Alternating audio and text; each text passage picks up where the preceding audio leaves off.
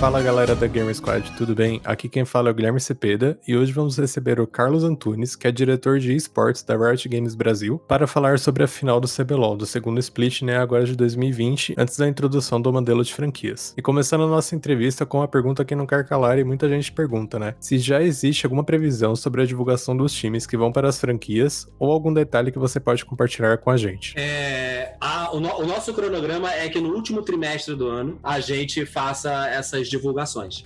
Essas divulgações elas acontecem depois que a gente fizer o processo de avaliação, mas tem uma, tem uma etapa posterior que é uma assinatura dos contratos. E mesmo que a gente esteja em paralelo a todas as conversas, discutindo os detalhes do contrato para que depois não apareça nenhuma surpresa, ou tem um, um trabalho muito grande de análise de um time jurídico que talvez esteja pouco envolvido, isso leve mais tempo, a gente já está trabalhando com os times jurídicos de todos os candidatos e já está passando, já passou documentos de minutas e tudo mais. Mas assim que a gente terminar a seleção, a gente passa por um momento de assinatura assinatura de contrato para formalizar quem são.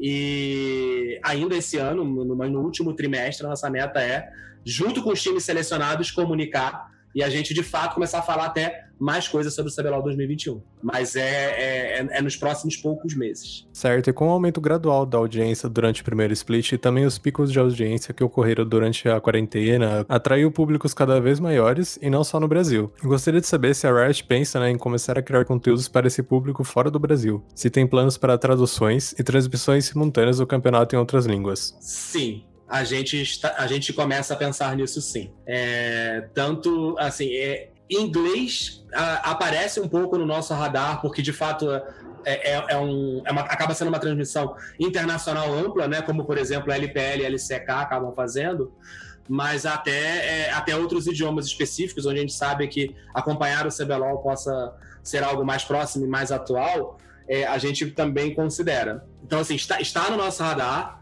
não é uma prioridade para o primeiro split do ano que vem, porque a gente tem várias coisas para a gente acertar é, de evolução do CBLOL 2021. É, tem também uma, uma, uma, uma, um planejamento geral das outras ligas, porque cada vez a gente está com mais horas de transmissão.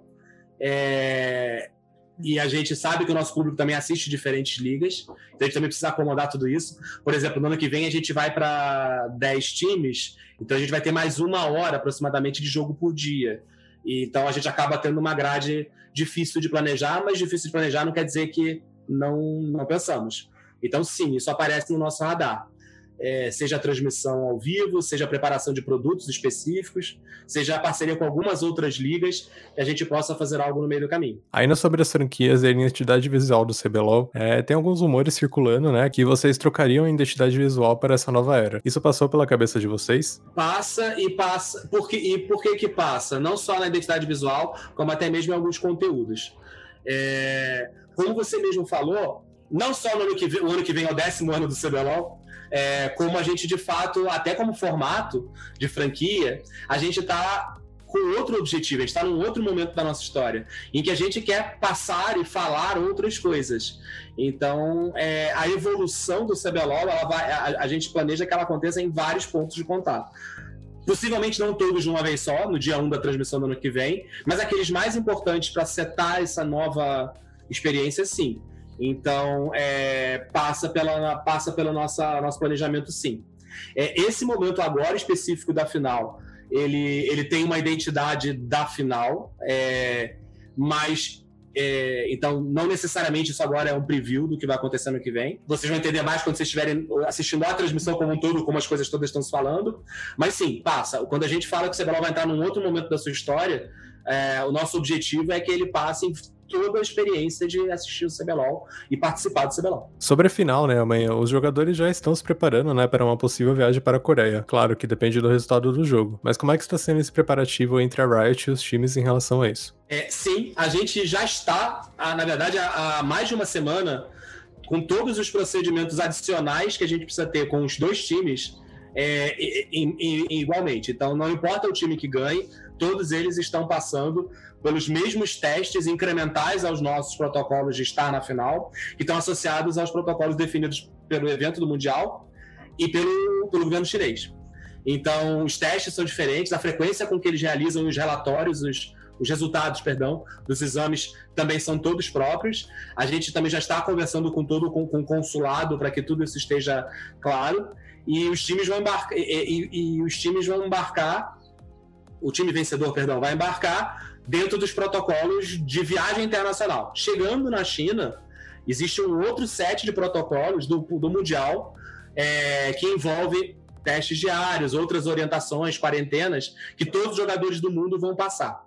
Então, todo esse processo está sendo gerenciado aqui no Brasil pelo nosso time de League Ops, mas é, a gente está somando o processo da, da nossa final com o do, da viagem internacional que eles precisam fazer com o da quarentena.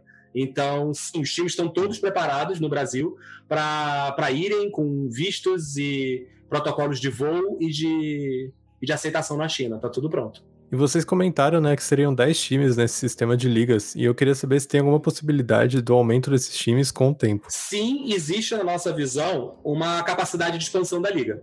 Então a gente tem preparado, inclusive, mecanismos na, já compartilhados com os times de como fica toda a operação da liga, todo o negócio da liga, se a gente for expandir. Então existe essa, essa, essa previsão, é, que é natural. A questão é quando a gente toma essa decisão.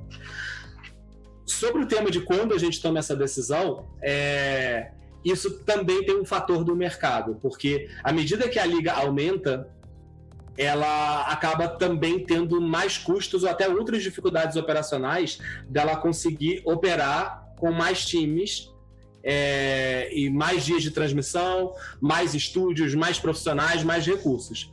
Então, hoje a gente, por exemplo, consegue ver que quando a LPL tem um split, a gente está falando de jogos quase sete dias por semana, o tempo inteiro, cidades diferentes, isso requer um outro contexto de negócio para que a liga seja sustentável. Então, a gente optou por fazer um ponto de entrada no modelo de franquia, aonde a LCS e a LEC estão. A gente não, a gente não sai do sábado e domingo, embora aumente um bocadinho. É, a gente consegue, a gente vai ter um investimento do nosso lado, vai ter desde mais ready room até mais profissionais, mais espaço, tudo isso mas é uma coisa que é viável para a gente continuar evoluindo. Mas a gente tem sim a previsão para crescimento da liga, sempre de dois em dois, por causa do formato. É, atrelada a alguns resultados que a liga alcança, para que a gente não mude o negócio para quem já entrou na liga com 10 times. O que a gente não pode fazer é aumentar para 12, 14 times e a liga começar a não ser mais o mesmo negócio e não ser mais a mesma oportunidade para os times que entraram quando tinha 10. Mas a gente acredita que a liga vai crescer em negócio e a gente está preparado para aumentar a quantidade de times. Agora uma pergunta um pouco off do cenário da, da franquia. Queria saber sobre o cenário universitário, que se a Riot pretende fazer algo nesse cenário, em questão de apoio, se tem algum plano para fomentar esse cenário, né? Olha, é, essa é uma boa pergunta. O, quando a gente lançou o Unilol, no formato que ele estava, o nosso maior objetivo era um objetivo de gerar um engajamento comunitário do, do universitário com o League of Legends, é, a gente até tinha uma frase que era: quando você entra na faculdade, muita coisa na sua vida muda. A gente quer que o League of Legends seja uma oportunidade de você conhecer novas pessoas e você se engajar com novas, novas atividades e tudo nesse momento também. É, à medida que o tempo passa, a gente começa a encontrar outras dimensões no esporte universitário que lá nos Estados Unidos, ou aí nos Estados Unidos, já são mais evoluídas, como, por exemplo, o esporte universitário profissional, ou a questão do encarreiramento profissional dentro do esporte universitário. A própria LCS divulgou há pouco tempo é, um pensamento de expansão de Tier 3 e de reconexão com o cenário universitário para o futuro, é, que avalia esse nível de prontidão do cenário do esporte universitário para isso. A gente acha que aqui no Brasil isso também poderá acontecer.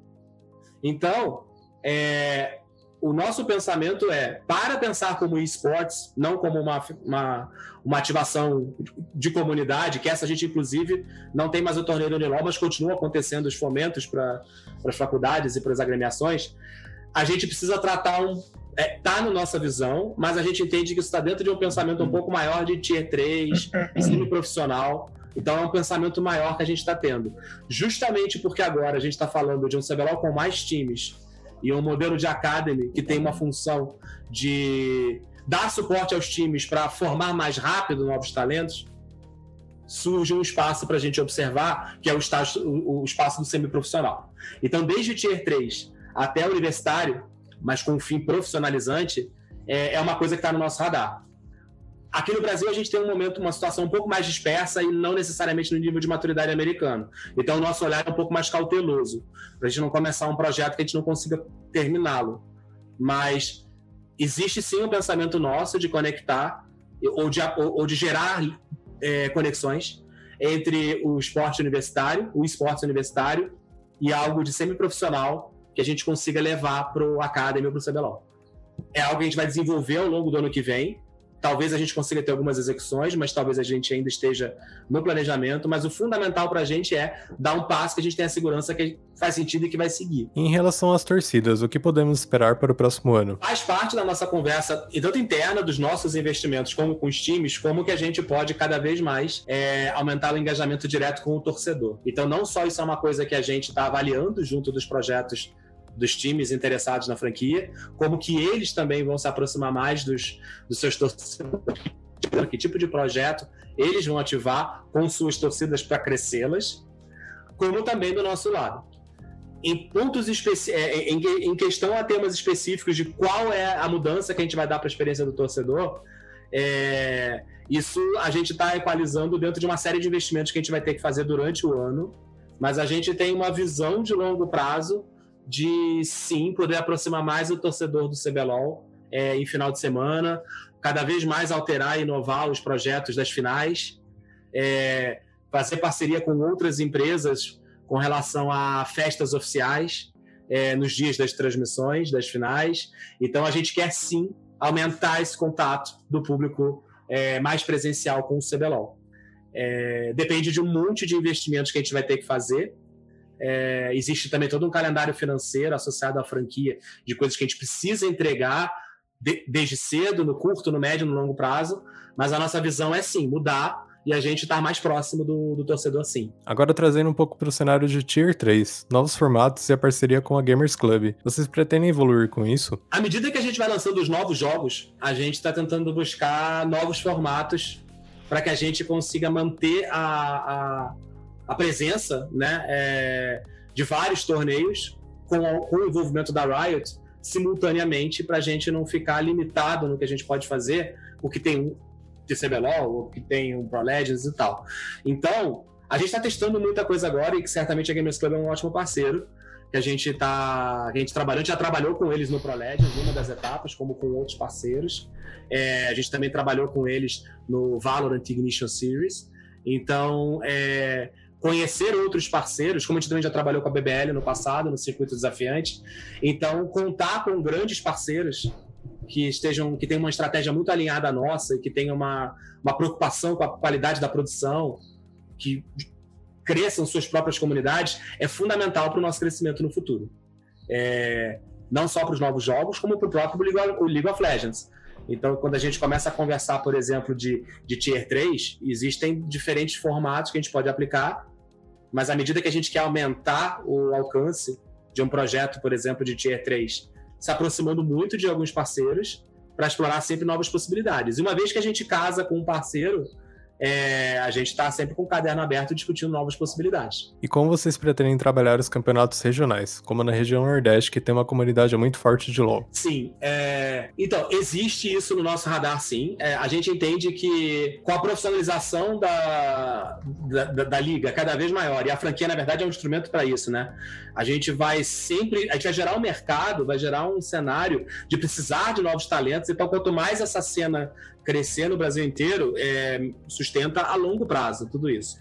Então, existem, como eu comentei aqui um pouquinho antes, existem duas visões que a gente tem para esse espaço do semi-profissional, né, ou de alguém que quer ser profissional. Um é um espaço que a Riot vai atuar é, diretamente ou com parcerias, que, é, que eu falei que a gente está avaliando a melhor forma, que é a gente estimular, até mais no nível do semi-profissional, as conexões de acesso do, do, do, dos jogadores do Brasil inteiro a, a, ao, cenário, ao cenário competitivo profissional. É, o outro lado é como que a gente consegue é, estimular de uma forma que seja escalável e viável que uma cena independente seja mais forte do que ela é hoje. Porque a gente, em algum momento, como Riot, a gente vai ter uma limitação de capacidade de fazer as coisas todas. Então, naturalmente, a gente vai fazer algumas coisas, mas a gente precisa também dar força e escolher os parceiros para que isso aumente de volume. Né? Então, muito da gente está trabalhando esse ano com mais torneio, mais organizadores de torneio em paralelo do que a gente já trabalhou antes, vem disso, da gente entender o quanto que a gente precisa fazer Riot, o quanto que a gente consegue supervisionar, o quanto que a gente consegue só dar um apoio. Mas a gente precisa ter mais músculo. Então a gente precisa olhar ativamente quem pode nos ajudar nessa cena, porque claramente entre o amador e o profissional existe um pedaço que não é, é que precisa ser trabalhado do semiprofissional.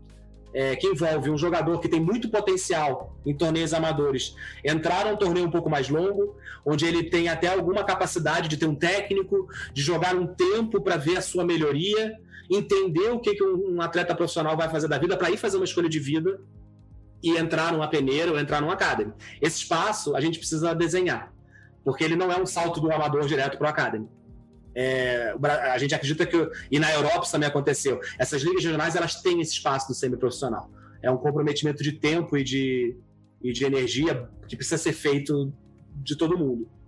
Então a, a gente olha esse espaço a gente avalia o que, que, a, o que, que a Riot vai fazer, sem perder o foco do que a gente precisa fazer, mas também como que a gente consegue ajudar uma cena independente crescer forte e correta. E ainda no cenário semi-profissional e amador, quais são os planos da Riot para que esses players tenham acesso aos times do sistema de franquias? Então, um, é, um dos pontos é, que não está diretamente ligado ao modelo de franquia é esse, é, é esse projeto de semi-profissional que a gente vai, a gente quer desenvolver não só a Riot, como também com organizadores é, de torneios. Mas especificamente relacionado à franquia, que eu acho que é um ponto bem legal da sua pergunta, é o seguinte: dentro do processo de avaliação dos times, nós perguntamos para todos os times como eles pretendem desenvolver projetos que abasteçam sua base de talentos, é, que eles consigam descobrir novos potenciais. É, assim como, por exemplo, no futebol tem jogador que começa com potencial aos 13 anos para jogar só 5, 6 anos depois, em esportes também pode acontecer. E todos os times estão nos apresentando projetos que estão ligados aos, aos esforços deles de desenvolver talentos e abastecer os próprios academies. Então, para que não dependa só de uma estrutura de torneios é, independentes, a gente também está buscando nos times esse esforço mais legítimo de a organização gerar demanda e desenvolver projetos seja projetos de peneira, seja projetos de escolinha, seja projetos de apoio a torneios independentes, para esses torneios também ficarem mais frequentes no calendário, né? Mas os times também têm responsabilidade sobre isso. A gente colocou dentro de, como uma, uma das exigências, é, e todos eles têm planos muito interessantes. E como a gente, inclusive, tem times regionais é, dentro do projeto, é, existem também esforços que são bastante focados nos jogadores amadores daquelas regiões dos times. Então, a, a gente ativando o mercado de torneios independentes e amadores, aproximando a experiência que o jogador amador pode ter, e os times também procurando ativamente jovens talentos, também resolve do outro lado a questão da procura. Então, a gente acha que em 2021 a gente vai oferecer muito mais oportunidades para os jogadores amadores que quiserem conhecer e depois optar pro, por entrar no mundo profissional. E sobre o sistema de franquias dentro da parte de balanceamento, como é que a Riot pretende manter o cenário competitivo e motivador entre os times? Ótimo ponto, e esse é um ponto que a gente pensou desde o começo, quando a gente começou a desenhar, como manter a, o estímulo à competitividade numa liga onde não há rebaixamento. É, então, a gente tem, é, eu vou dizer assim, estímulos nas duas pontas da performance, tá? Existe uma regra que é muito clara já com os times, que é a má performance, ou a performance insuficiente, que coloque o time nas últimas posições por muitas etapas, pode gerar na rescisão do contrato com a liga. Então, é, uma organização que fique em último lugar por um período de etapas, ela vai comprovar que ela ou não tinha um plano de subir o seu nível de desempenho, ou ela não está no mesmo espaço de desempenho esperado pela liga. E ela vai perder o direito à vaga. E aí nós estamos falando de uma rescisão contratual. É, isso é uma condição da liga. Então, a performance ela não pode ser inferior a um determinado nível que a gente entende que o time está acomodado. Tá? É, antes de chegar nesse ponto da rescisão, Existem avaliações frequentes da Riot com cada organização de como a performance está evoluindo. Naturalmente, para um time evoluir, o outro tem que cair, mas a gente consegue entender quando existe um crescimento do desempenho da organização. Mas se a gente entende que o nível está acomodado, existem mecanismos dentro da relação da franquia de cobrança da gente com o time para que isso melhore. Por outro lado, a gente também está desenvolvendo uma série de mecanismos de estímulo à performance. E aí a gente está olhando muito a melhoria do desempenho no cenário internacional como sendo essa meta de performance.